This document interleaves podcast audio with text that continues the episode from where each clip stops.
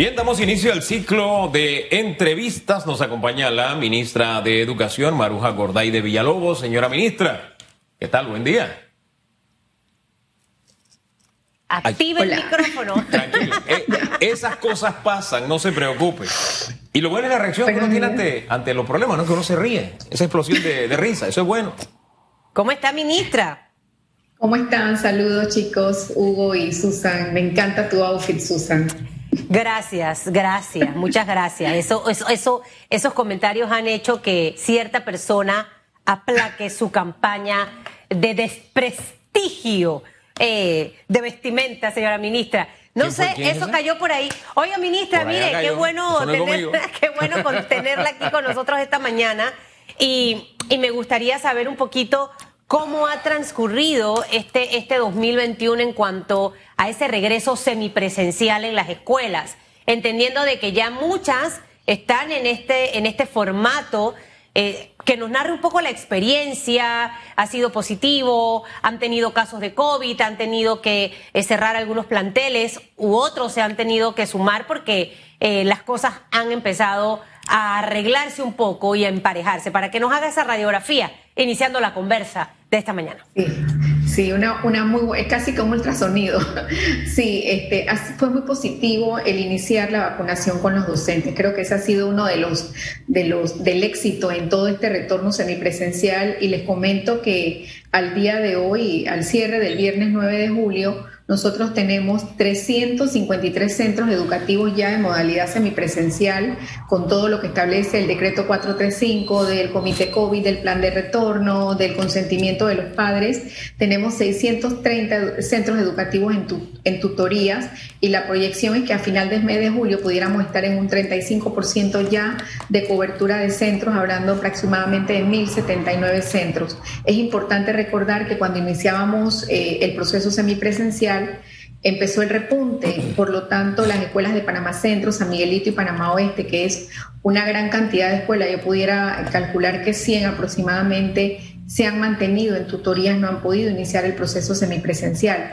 Eh, sin embargo, ha sido, cuando tú preguntaste que cómo haya sido, bueno, ha sido positivo porque el tema académico es fundamental, pero yo quiero resaltar es lo que esto representa a nivel de la parte socioemocional de los estudiantes, de los niños, el retorno a clase, inclusive muchos docentes, eh, no es que van a trabajar menos, pero definitivamente nos dicen que el, tener ese contacto con, con el niño pequeño, con el estudiante ya más grande y poder en una forma más personal o más interactiva explicar una clase, desarrollar un contenido, ha sido sumamente positivo. En cuanto a lo que establece el protocolo, eh, al, viernes de la semana pasada, el 9 de julio, sí nos hemos visto en la necesidad eh, de cerrar cuatro centros educativos, dos en Panamá Oeste y dos en la provincia de Herrera, por recomendaciones de las autoridades de salud. Yo sí tengo que resaltar que los contagios no se han dado en las escuelas, sino en las comunidades. Así que eh, es parte del protocolo, es parte de lo que tenemos que vivir y se traslada a los centros educativos y es parte también de lo que han vivido los otros países que ya han podido superar esta barrera de tercera, tercer repunte o tercera ola y poder nosotros empezarnos a adaptar, a tener ese acercamiento a la escuela con todas las medidas de bioseguridad. Nada suplanta el salón de clases, nada lo suplanta. Em, estaba viendo la tercera encuesta de educación que realizó UNICEF y los padres de familia, prácticamente seis de cada diez dicen mis hijos no están aprendiendo lo que necesitan. Así de sencillo. Eh, y eso implica que se está comprometiendo el futuro de, de los estudiantes al no aprender lo que necesitan para la vida. Así de sencillo. Y mire, yo estoy contento porque el día 2 de agosto, mi hija Mariana, que está de 15 años, uff, no se me olvida, Mariana Alejandra regresa a, la clase semipresencial. Y eso yo me siento contento, pero tengo que aceptar que las cifras están diciendo que el 54% de la población quiere que los estudiantes regresen, pero de ese 54%, el 88% tiene temor de la COVID. ¿Cómo, qué mensajes ha pensado ensayar el Ministerio de Educación para disipar o disminuir ese miedo natural que tienen nueve, porque la cifra es impresionante, nueve de cada diez de los que quieren que los muchachos regresen a clase tienen miedo de que los muchachos se contagien. ¿Qué, qué de la propia ah, experiencia que ya hemos tenido se le puede decir para que se sientan confiados los padres de familia? Sí, es muy buena, muy, buena oportunidad eh, para transmitir a los padres de familia eh, que nosotros también tenemos esa preocupación y es normal, es normal, es más. Eh, mi hijo más grande acaba de salir de COVID, estuvo incluso siete días hospitalizado, gracias a Dios ya está en casa, y, uno como padre se preocupa sobre la posibilidad de que se pudiera contagiar, sobre todo creo que niños pequeños. Eh, nosotros le, podemos transmitir a los padres en este momento eh, que tenemos un protocolo. Obviamente no es algo perfecto, pero es una estructura de pasos y procedimientos para garantizar la bioseguridad en las escuelas. Y hay algo muy importante, tenemos una encuesta que se va generando personalmente a través de línea, como la escuela lo disponga, para saber cuál es la preocupación del padre y a su vez generar esos espacios de talleres, de plática, de docencias, de capacitaciones en línea sobre la posibilidad de contagio. Yo creo que es importante resaltar, número uno, que la escuela no es un lugar de contagio.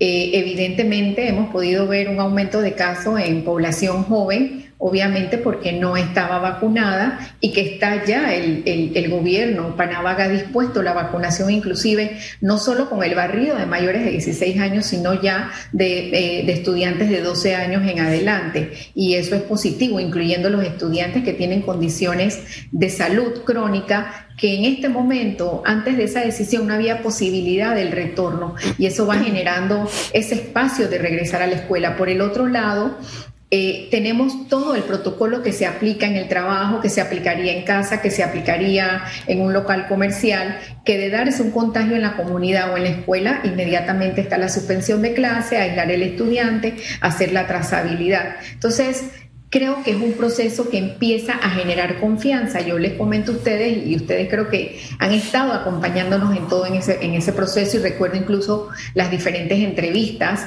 eh, la que incluso tuve hace dos, dos meses con Susan de que estábamos hablando de 20 escuelas, 30 escuelas, y los padres empiezan a estar presentes en las escuelas, a estar presentes en el proceso y a generar inclusive apoyo dentro de la escuela para garantizar la bioseguridad. Yo creo que es, eh, hay que darle la oportunidad a los niños eh, siempre y cuando el padre se sienta con, eh, con la confianza de que la escuela ha cumplido con todo y que la escuela tiene ese contacto con las autoridades de salud para identificar cualquier alerta que se puede dar, no solo en la escuela, sino en casa, sino en, en un entorno laboral y que tenemos que aprender a vivir con eso. Sin embargo, yo le digo a los papás, que es poco a poco. Hay que ver lo que ha ocurrido y sí les tengo que decir, la experiencia ha sido sumamente positiva. Los niños no se han contagiado en la escuela. Sí hemos tenido que tomar decisiones de cerrar centros educativos con las autoridades de salud y tenemos un sistema de alerta y vigilancia para estar pendiente de lo que ocurre. Claro, y esos cierres, reiterar de las cuatro escuelas, dos en el sector oeste y dos en eh, Herrera, básicamente es por contagios en el, en el área, en el pueblo, en el lugar donde están estas escuelas ubicadas. Ahora bien, ministra, hasta el día de hoy, 14 eh, de julio, eh, ¿cuántas escuelas están en este modo semipresencial? ¿Cuántos estudiantes? Y si ustedes pretenden que después de julio, porque tienen ahí un porcentaje del 35% para finales del mes de julio, si este porcentaje puede aumentar para lo que corresponde a, la parte final del año escolar 2021. Eh, ¿Cuáles son esas expectativas y para que nos dé ese número también? Sí, nosotros en este momento, como lo dices hoy, tenemos 353 centros educativos semipresenciales, 630 en tutoría. De los semipresenciales tenemos una matrícula aproximada de 90 mil estudiantes. Si sumo la cantidad de matrícula semipresencial más tutoría, estamos hablando alrededor de 150 mil estudiantes y aproximadamente 10 mil docentes. Nuestra, tenemos 150 escuelas adicionales en trámite a la semana pasada. Cuando digo en trámite, que han solicitado la inspección por MINSA, han enviado a la regional el comité, la, información del comité COVID, de los protocolos de bioseguridad, de cómo sería su plan de retorno. El plan de retorno es el aforo, la cantidad de niños que van a llegar de estudiantes de acuerdo a los espacios del salón, a la condición de la escuela, a los horarios que va a tener la escuela, a las necesidades de grupos específicos. Nuestra expectativa es poder posiblemente en el mes de septiembre, si hemos avanzado con este barrido y hemos culminado quizás el 95% de, de vacunación docente, estamos al 85% ya de nuestros docentes vacunados con primera y segunda dosis, hablar de entre un 65 a 60%, una cifra conservadora. Y te digo conservadora porque todas las semanas estamos recibiendo solicitudes de 100 a 150 centros educativos. Definitivamente que estamos teniendo eh, un gran reto con las escuelas de matrículas altas, con matrículas de más de 3.000 estudiantes, de 2.000 estudiantes. Sin embargo, yo pongo el ejemplo de una escuela muy conocida en Coclé, que la maestra desde el día uno, la directora desde el día uno, eh, ubicó a los 100 estudiantes que no tenían posibilidad de conectividad y los trajo a la escuela en una modalidad alterna. Eh, van dos días a la semana, trabajan en el salón de cómputo, se conectan con los docentes. Entonces eso está también en toda esa capacidad de crear de la comunidad educativa. Dime. Ahora, escuchando la ministra, y esto es importante, pareciera que 150 escuelas en lista de espera. Las escuelas no van a mandar solicitud si los papás no van y se acercan y dicen quiero traer al muchacho a que venga a dar clase. En este momento pudiéramos decir que también hay un interés, así como hay preocupación quizás, también hay mucho interés de que los estudiantes regresen a clases y, y, la manera en la que se han involucrado los docentes, que al final son como los segundos papás de los muchachos fuera de la casa. Sí, hay mucho interés. Precisamente ayer atendí un grupo grande de padres de familia, de chicos graduandos, de estudiantes graduandos. Este, imagínate, el año pasado los estudiantes prácticamente, bueno, prácticamente no, eh, realizaron todo el año lectivo en casa, a distancia, y este año estamos generando esa posibilidad de inclusive los estudiantes que tienen que ir a práctica, los de las carreras profesionales y técnicas, de poder generar esos espacios en las escuelas, en los talleres, en sus laboratorios o inclusive en los entornos de práctica, porque es importante. Eh, estuvieron el año pasado en un décimo grado y ahora en duodécimo grado terminar un año, eh, una carrera que requiere habilidades, que requiere destrezas, que requiere competencias muy que se desarrollan en entornos de talleres y laboratorios, eh, para nosotros es una gran preocupación. Y ayer atendimos un grupo de padres de escuelas profesionales y técnicas que sí están requiriendo eh, que por lo menos los estudiantes vayan dos o tres veces a la semana a los talleres y empezar eh, a poder equiparar todo esto que no ocurre en casa y que aunque tengas un simulador que es efectivo, pero un simulador no lo, no lo tiene todo el mundo, ni lo tenemos en plataforma. Entonces sí es importante resaltar esa solicitud de los padres de familia, de los estudiantes graduando, inclusive estudiantes que ahora en dos meses empiezan a hacer exámenes de admisión en nuestras universidades. ¿Qué producto va a llegar a las universidades si tomamos como referencia los conocimientos impartidos estos dos años que no han, han sido cuesta arriba, ministra, hay que aceptarlo.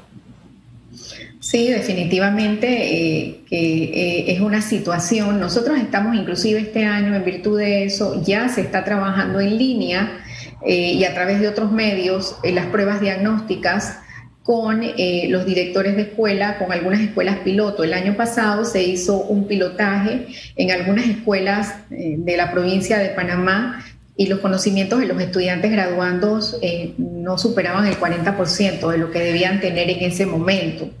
Eh, y aquí no es un tema de culpar, pero sí es un tema de priorizar y resaltar la urgencia de generar ese proceso de retorno, siempre y cuando las condiciones epidemiológicas nos lo permitan.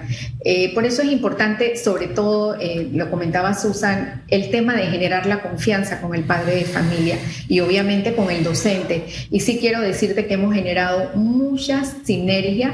Precisamente el día domingo se terminó una avanzada que se tenía en la comarca 9, donde ya 40 escuelas de la comarca 9 abren a partir de hoy, de ayer empezaron a abrir y ya teníamos tres escuelas abiertas en modalidad semipresencial, igualmente para la comarca en Vera y Gunayala, y las pongo de ejemplos porque son los lugares donde nuestras pruebas eh, de país nos dicen que hay, eh, hay menores oportunidades educativas o los estudiantes realmente no tienen las competencias para el grado donde están, específicamente eh, la comprensión lectora y el manejo de los conocimientos lógicos matemáticos, que es realmente lo que en este momento nos está preocupando por las pruebas crecer de hace tres años y que no hemos podido inclusive arrancar ese plan, ese plan nacional de lectura exactamente por estar a distancia. Sin embargo, todo eso está contemplado.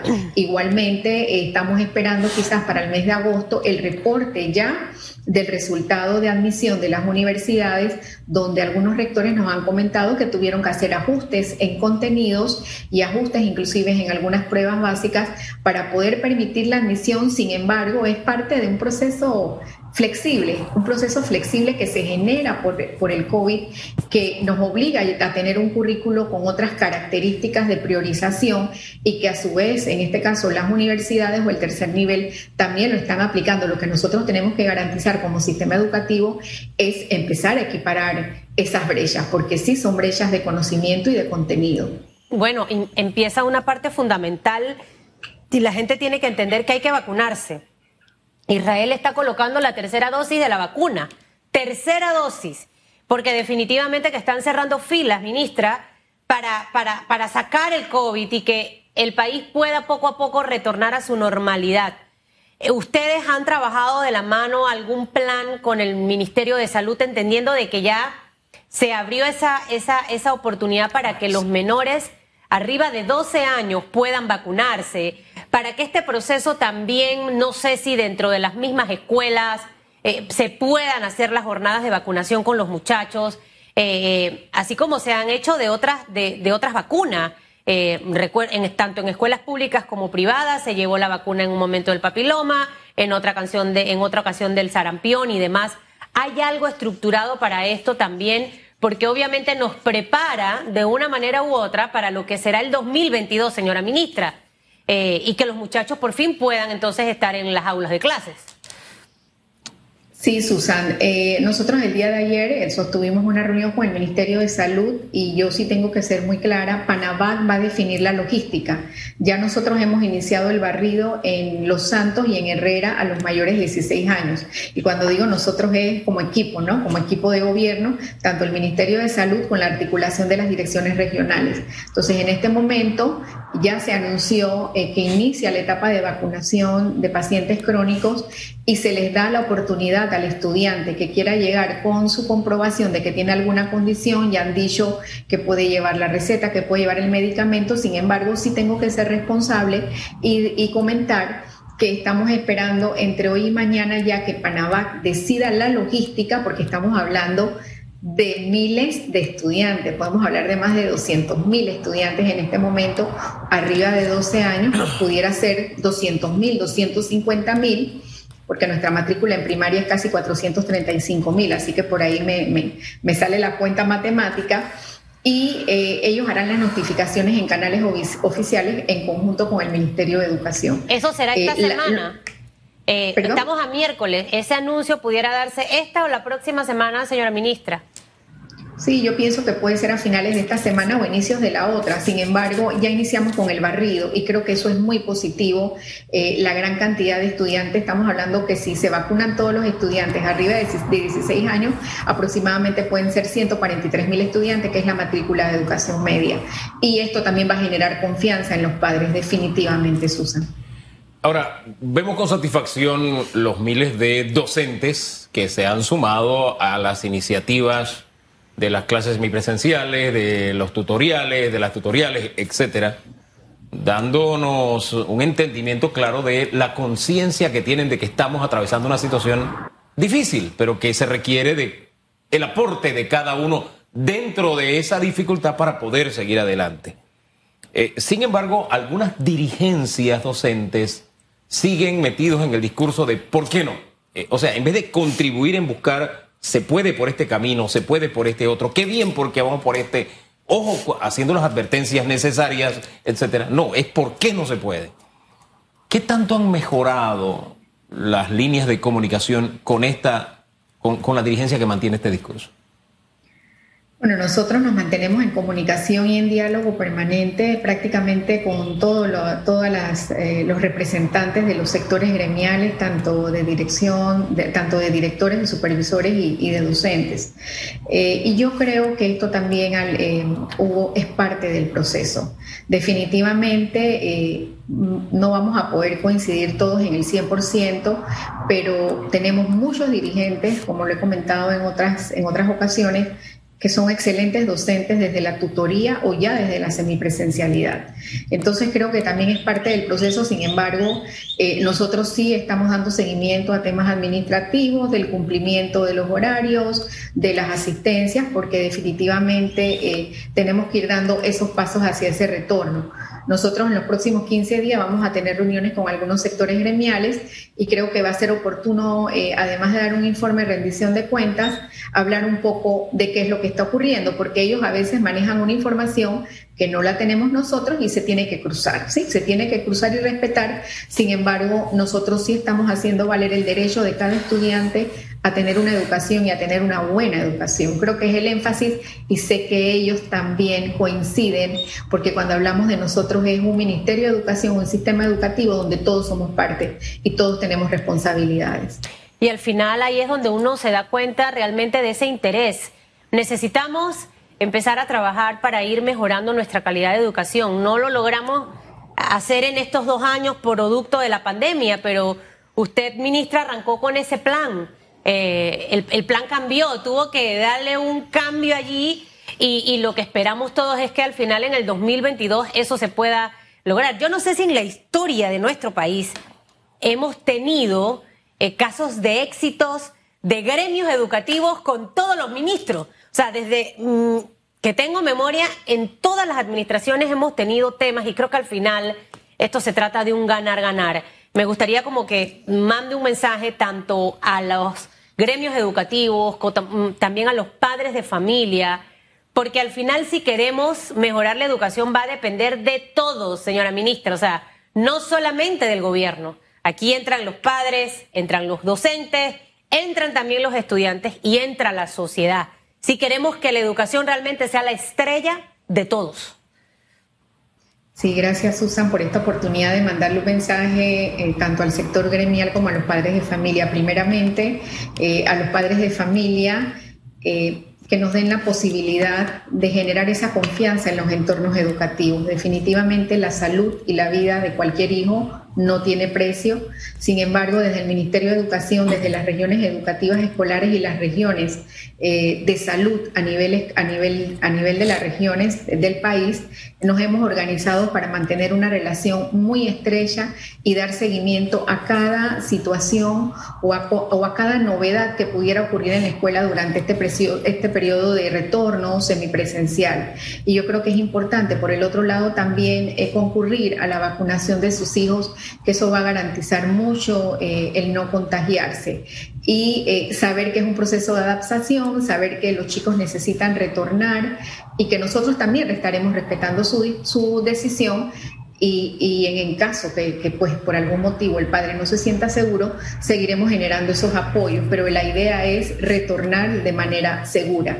Y a los compañeros docentes, a los compañeros gremialistas, eh, hacer el énfasis de que el diálogo siempre se mantiene abierto, la comunicación se mantiene accesible de parte del Ministerio de Educación, de los directores regionales del despacho superior y que entre todos tenemos que reconstruir lo que realmente no hemos podido tener, tener en estos 17 meses. Yo creo que es lo más importante, reconstruir confianza, reconstruir aprendizajes, cerrar la brecha de los espacios del conocimiento, de contenidos que no se pudieron dar y sobre todo trabajar por el, por el mejor bien común que es la educación. Nosotros y ustedes sabemos la situación académica en la que están los estudiantes, pero más allá de lo académico, lo que está impactando en la salud mental y la salud emocional. Entonces, es un asunto de buscar un punto en común que lo hemos tenido muchísimas veces, creo que lo hemos tenido la mayor cantidad de veces en esta administración y definir la ruta de un retorno seguro siempre respetando las opiniones que a veces no vamos a coincidir, sin embargo entendiendo de que el derecho que le asista a los estudiantes es lo más importante y sobre todo esa posibilidad de que se encuentre con sus pares. Y sé que lo vamos a tener. Yo sé que el otro año, quizás para esta época, si Dios lo permite, estaremos hablando de otros logros y de otras oportunidades. Es la esperanza que tenemos, la mayoría de los panameños tenemos esa esperanza. Ministra, gracias por conversar con Panamá, haciendo este balance. Que tenga muy buen día. Que le vaya bien. Hasta luego. Hasta luego.